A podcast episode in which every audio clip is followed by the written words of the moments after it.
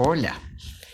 Voy a contarte un cuento de Raquel Piaggio que se llama La gorgoñeta en el pantano sarampionoso.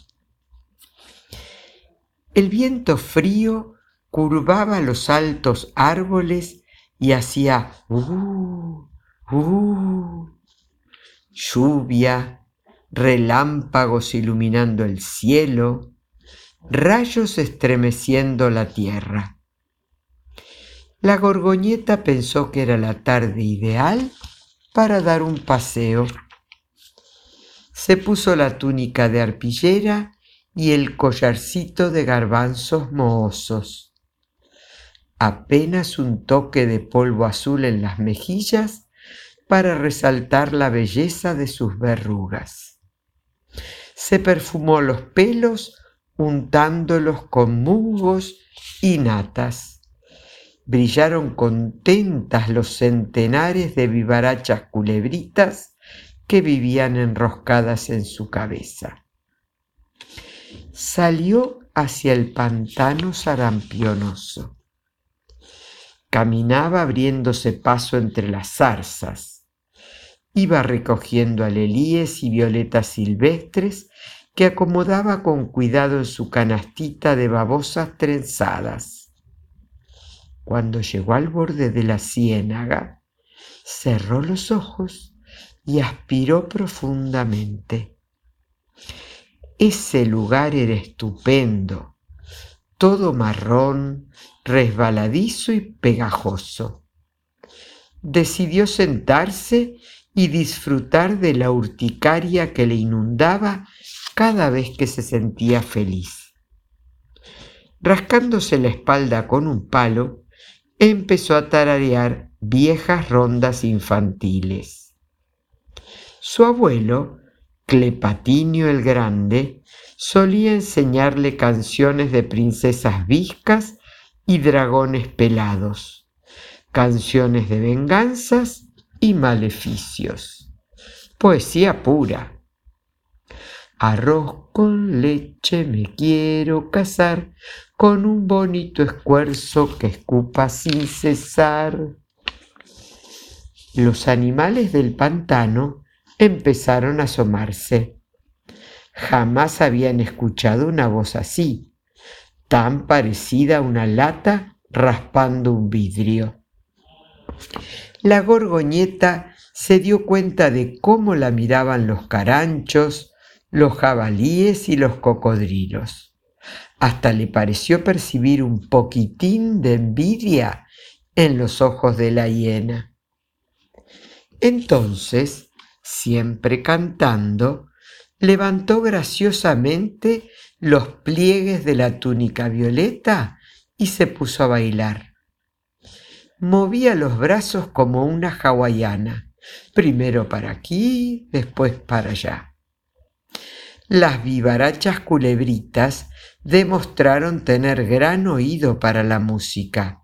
Se estiraban todas juntas para un lado, después todas juntas para el otro. Farolera tropezó y en la calle se encontró una linda oruga renga que enseguida se comió. Alentada por los aplausos, la gorgoñeta graznaba sus canciones cada vez más fuerte y bailaba tan rápido que las vivarachas culebritas ya no pudieron seguirle el ritmo y se enredaron como un plato de tallarines. Hacían fuerza para desanudarse y los cogotes se les pusieron finitos y los ojos grandes y muy rojos. En medio de sus danzas, la gorgoñeta decidió utilizar el conjuro para enamoramientos que le había enseñado su abuelo Clepatinio el Grande. Nadie se resistiría a sus encantos. Se vería tan hermosa y seductora como la sobrina de su tía abuela, la envidiada cascarrucha. los resultados solían ser atómicos, apoteósicos, parapléjicos y espeluznantes. Al conjuro había que decirlo en voz alta sin que nadie se diera cuenta. Disimuló los versos octosílabos entre las letras de las canciones. A la rueda rueda de pan y canela, turbio pus, sorgó un petro en una sopera. Aplausos tronadores. El conjuro empezaba a dar resultado. Se estaba volviendo irresistible. Ah, si pudiera verla ahora la cascarrucha, rodeada de un público delirante que no paraba de gritar y patear el piso, sobre todo en los giros. La túnica ondeaba y se le veían los voladitos de los calzones. El pantano vibraba con los aullidos. ¡Uh! ¡Uh! Y se tiraban para arriba cascotes, ranas, lagartijas y cualquier otro bicho más o menos liviano que anduviera cerca. Sobre el puente de Aviñón todos pinchan a las hadas, forgo el pupo de un malón, todos pinchan y yo también. La segunda parte del conjuro también pasó inadvertida. Nuevamente sintió hormigas caminándole por la espalda. Sus encantos seguían creciendo. El que estaba realmente embobado era el hipopótamo. Seguía cada movimiento de la gorgoñeta con la boca abierta.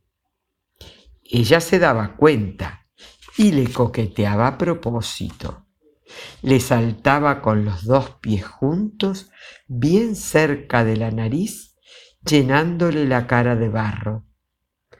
Él se limpiaba los párpados y le sonreía. Entonces ella entornaba las tres pestañas, se sacaba alguna pulga y se la tiraba como al descuido. Exultante, el hipopótamo la barajaba en el aire con las dos patas. La locura fue total cuando la gorgoñeta incrustó la boca en la palma de la mano y con los ojos llenos de promesas dio un largo soplido.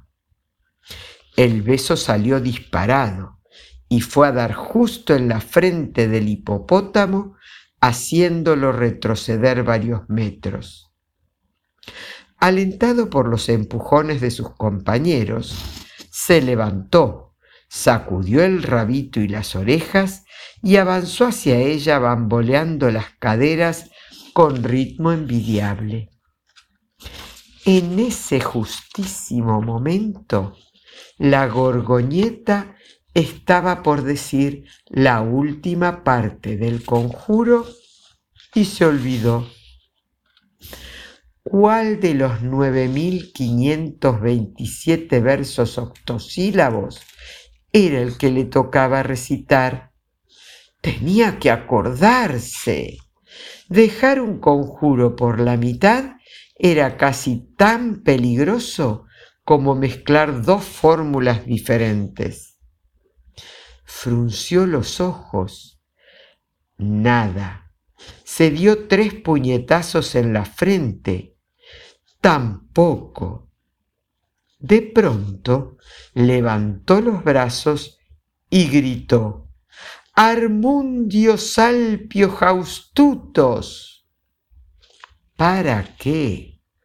Ante la desesperación de la gorgoñeta, el hipopótamo empezó a achicarse, achicarse y achicarse. Recién cuando tenía el tamaño de un coliflor, ella pudo recordar brocolitum gratinato, que lograba neutralizar algunos embrujos. Se sentó para pensar mejor. El conjuro agrandante era... ¿Cómo era? Sarraceno sum Gólgota. No, no era Sarraceno sum Gólgota. Tampoco Vic entinante, ni Gustum purmucus, ni ninguna de las fórmulas que estuvo balbuceando durante horas. El pantano se vaciaba lentamente. Haciéndose los distraídos, los animales iban retrocediendo en puntitas de pie. Se hizo de noche y la gorgoñeta seguía frente al hipopotamito. Glofartem, hipoglos, kamikaze, kawasaki, cefrancordio, umbilico. Pasaron muchos días, semanas enteras pasaron. La gorgoñeta jamás volvería a ser la de antes. Parecía que ya nunca más recogería cardos en su canastilla ni se untaría los pelos con nata. Si hasta las vivarachas culebritas yacían mustias sobre su cabeza. Ya no iba al pantano sarampionoso para bailar y graznar alegremente. Se sentaba en cualquier charco y abría con cuidado una primorosa cajita de alas de murciélago. El minúsculo hipopótamo saltaba sobre su palma y se iba muy contento a la orilla de la ciénaga para darse un bañito.